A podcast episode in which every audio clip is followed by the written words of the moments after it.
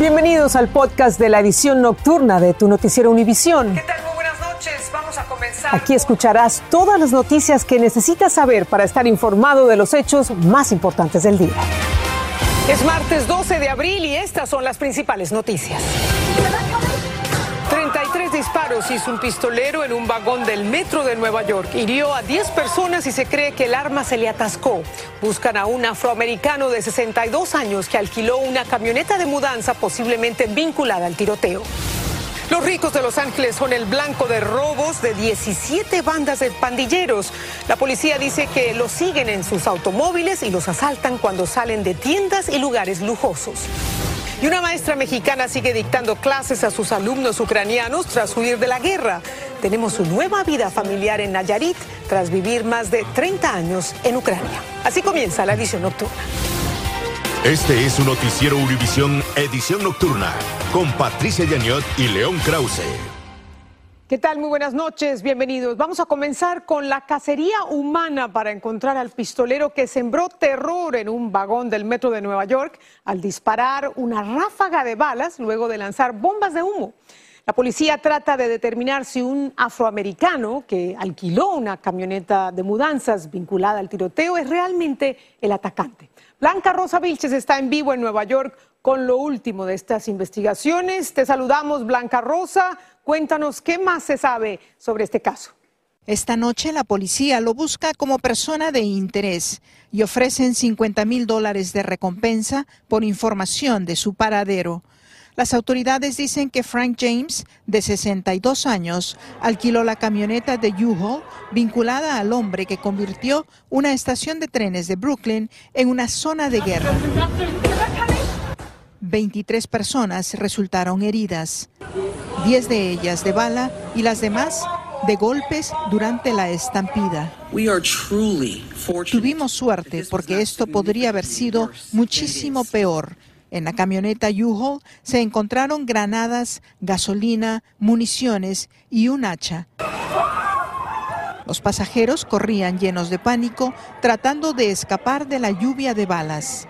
Las autoridades confirmaron que el hombre que se dio a la fuga detonó dos latas de humo dentro de un vagón y abrió fuego, disparó 33 veces mientras gritaba a los pasajeros que empiecen a correr. No siguió disparando porque el cargador de balas se le atascó. Todavía no conocemos qué motivos pudo haber tenido, dice la comisionada. Esta noche la gobernadora viajó en tren subterráneo hacia el hospital a visitar a los heridos en un intento de transmitir confianza a la población de usar el transporte público. La carroza se habla de una camioneta de mudanzas, pero ¿qué otros rastros, qué otras pruebas se han podido vincular con este hombre eh, responsable del tiroteo? Patricia, buenas noches. Efectivamente hay por lo menos tres vínculos directos a Frank James. En primer lugar, el alquiler de este U-Haul al que te refieres fue hecho con su propia tarjeta de crédito, con su licencia de conducir y como si fuera poco, la tarjeta de crédito con la que James hizo este alquiler se encontró aquí en esta estación en donde se produjeron los disparos. Además había hecho muchísimas eh, cosas racistas y muy preocupantes, violentas en contra de la ciudad y en contra del alcalde a través de sus redes sociales en los últimos días. Muy preocupante, Patricia. Por eso es que es un hombre de interés. Patricia. A ver cómo termina todo este caso. Gracias, Blanca Rosa, por este informe. Ahora pasamos a Texas con tormentas severas que azotaron el noreste del estado, causando graves apagones que dejaron unos 100.000 hogares sin energía eléctrica. Reportes indican que un posible tornado volcó carros y causó destrozos en algunas viviendas. David Durías nos tiene el reporte. Me encuentro en Ennis, Texas, y justamente quiero mostrarles la magnitud de esta tormenta con fuertes vientos. Como podemos ver, este auto quedó prácticamente colapsado luego de caer este techo. Este es un negocio de comida rápida, como podemos ver, todo el techo prácticamente ha caído. En este lugar se encuentra ya la cinta amarilla en este sitio porque son varios autos los que han colapsado. Me cuentan también los testigos que varias personas se encontraban dentro de este negocio de comida rápido acá en Ennis, Texas, al momento de esta situación. Fuertes vientos y ráfagas de hasta 70 millas por hora se encontraron en este lugar y por supuesto que las autoridades están iniciando el recuento de los daños sobre la magnitud de esta situación. Hasta el momento no tenemos un recuento de víctimas ni de heridos sobre esta situación, pero sí quienes estaban dentro de este establecimiento de comida rápida nos dicen que fueron momentos de pánico. Este es mi informe. Regreso con ustedes. Adelante. Gracias, David.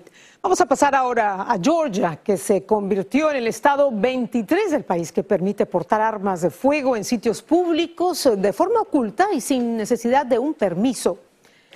El gobernador, el republicano Brian Kemp, firmó la ley que también establece la prohibición de portar armas en aeropuertos y edificios públicos y que las personas con problemas mentales o condenados por drogas o delitos graves también les queda prohibido tener acceso a armas.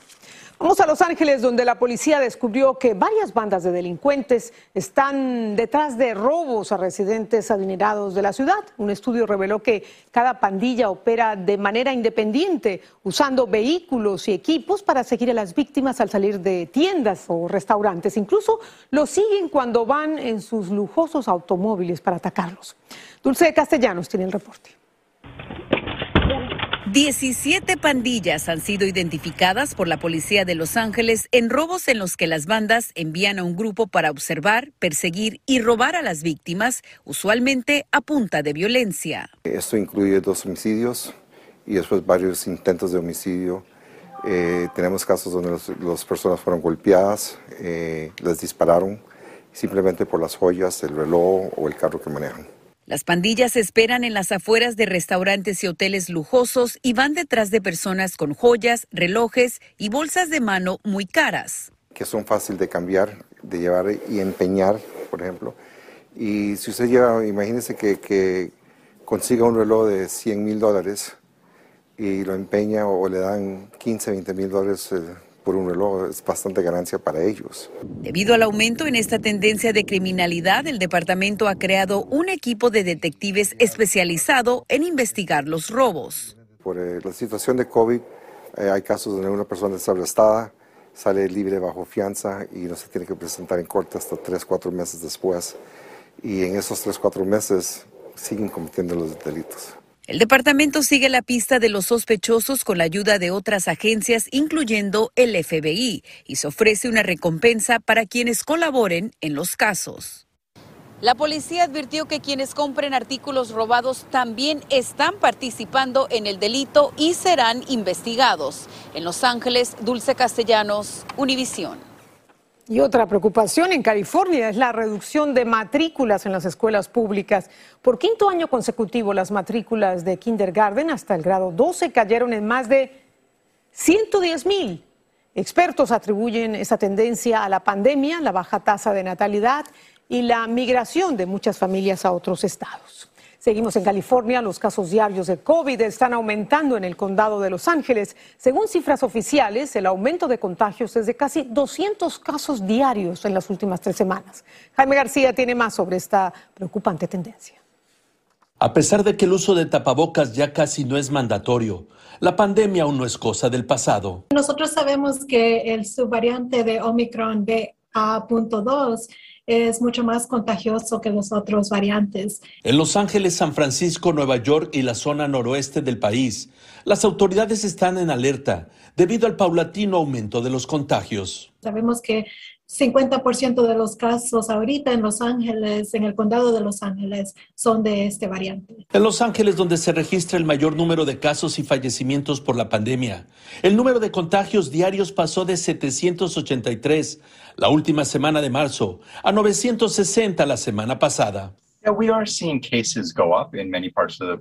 En una entrevista con Univision, el coordinador nacional de respuesta al coronavirus calificó de modesto el aumento de casos de COVID. Ahorita es el tiempo apropiado para recibir sus vacunas de refuerzo, recibir sus otras vacunas para asegurarse que tengan la mejor protección, especialmente ahorita que um, vamos a tener fiestas con uh, la Semana Santa y juntarse con otras personas. Es importante que todos estén protegidos.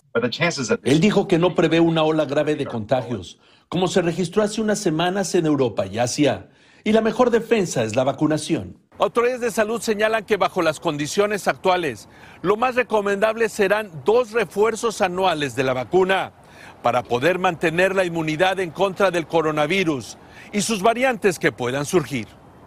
En Los Ángeles, Jaime García, Univisión.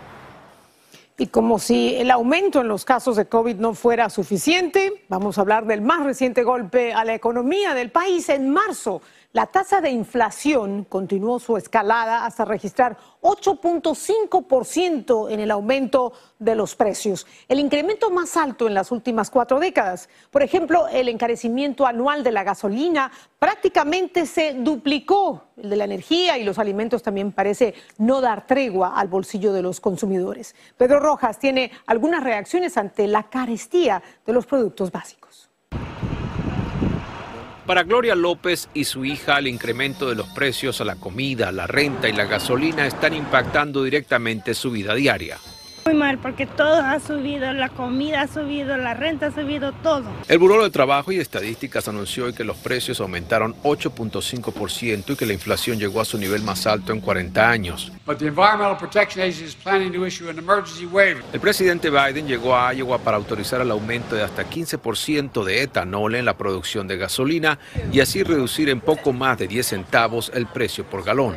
Esta ayuda, este permiso que se le está eh, dando eh, para poder producir este tipo de gasolina va a ayudar a aliviar un poco ese, eso que está, eh, esos precios que está afectando a los bolsillos de las familias. Pero algunos expertos en economía tienen una visión menos positiva, pese a que otros aseguran que la inflación ya llegó a su máximo nivel. El problema es que los salarios se ajustan a una tasa mucho menor que la inflación y de ahí viene el problema y por lo tanto la gente va a tener menor poder adquisitivo. Y es que mientras los precios de la gasolina continúan a este nivel, para muchos residentes la capacidad de compra comienza a limitarse. No estoy yendo al cine, a salía mayor, eh, eh, casi todos los fines de semana salía con mi familia. No, no, no, lo, estoy, así, lo sigo haciendo, pero no con la misma frecuencia que lo, hacía, que lo, estaba, que lo hacía antes. Aunque el gobierno atribuye el elevado precio del combustible a la guerra de Rusia y Ucrania, varios economistas creen que la Reserva Federal reaccionó muy tarde e incluso advierten que si los intereses de préstamos bancarios siguen incrementándose, se corre el riesgo de una recesión económica. En Washington, Pedro Rojas, Univisión. Y varias farmacias y cadenas de supermercados están racionando la venta de fórmulas de leche para bebé ante la escasez de este producto. Y esto se debe en parte a los problemas de suministro y también al retiro del mercado de varias marcas de fórmula por precaución ante temores de una posible contaminación. David Palomino tiene más de este caso. Ante la escasez de leche de fórmula, las principales cadenas de supermercados y farmacias del país empiezan a imponer restricciones a los consumidores, limitando las cantidades que pueden comprar para mantener algo de inventario. Target ha establecido una política de máximo 5 productos de leche de fórmula por día, mientras que la farmacéutica CVS permite máximo 3 productos por compra. En este supermercado Walgreens es evidente la escasez de leche de fórmula y está la advertencia, máximo 3 productos por cliente. Muchas madres que necesitan leche de fórmula para sus hijos se hacen la misma pregunta. Hay veces que no hay. No, no sé cuál sea el motivo.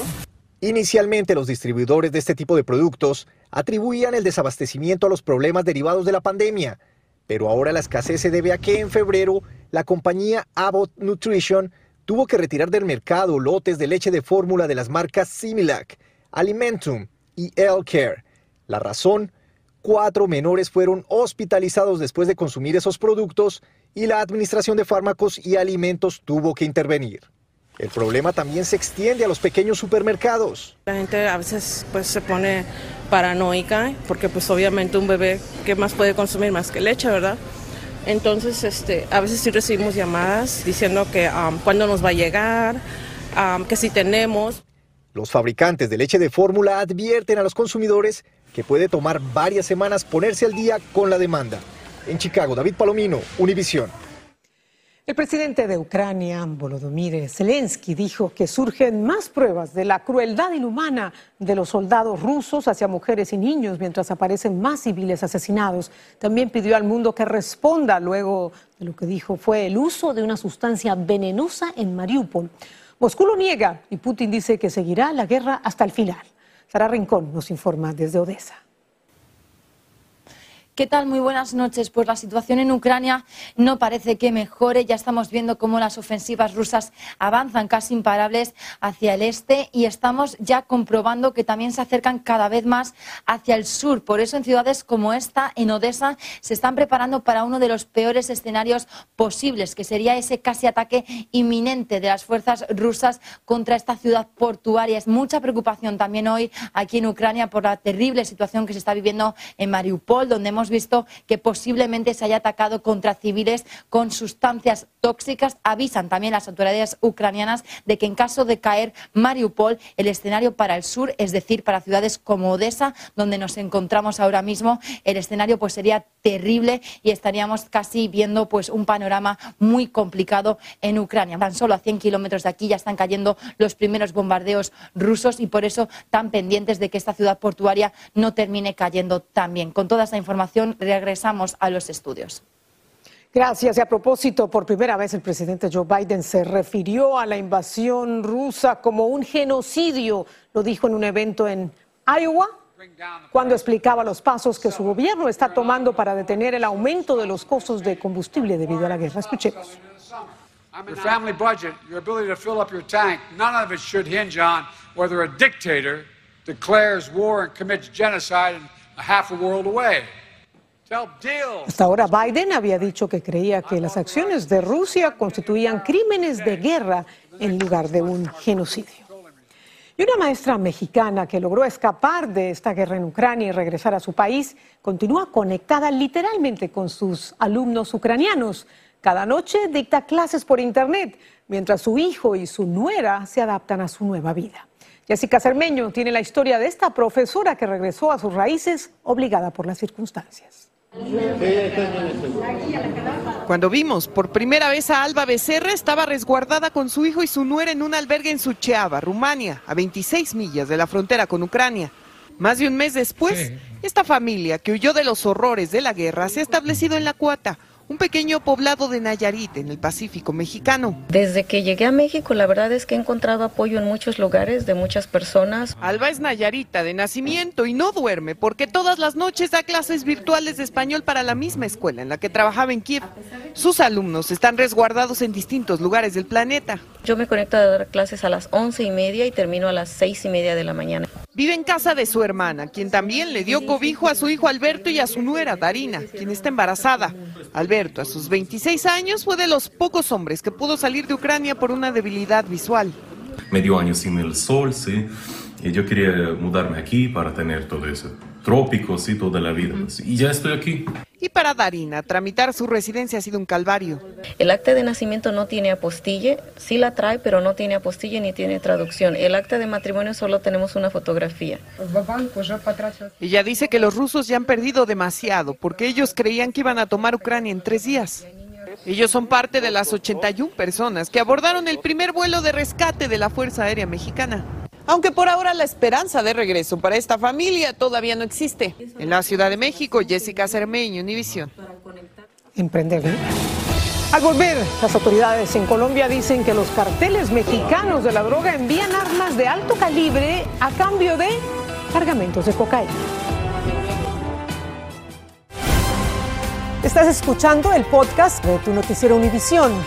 Gracias por escucharnos.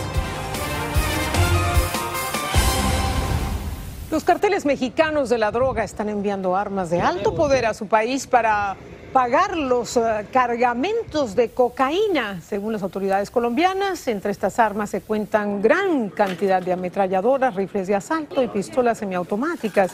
Las autoridades indicaron que este armamento lo suministran los carteles de Sinaloa, los Zetas y también el Jalisco Nueva Generación. Google celebra a la española Montserrat Caballé, un ícono de la ópera que hoy habría cumplido 89 años.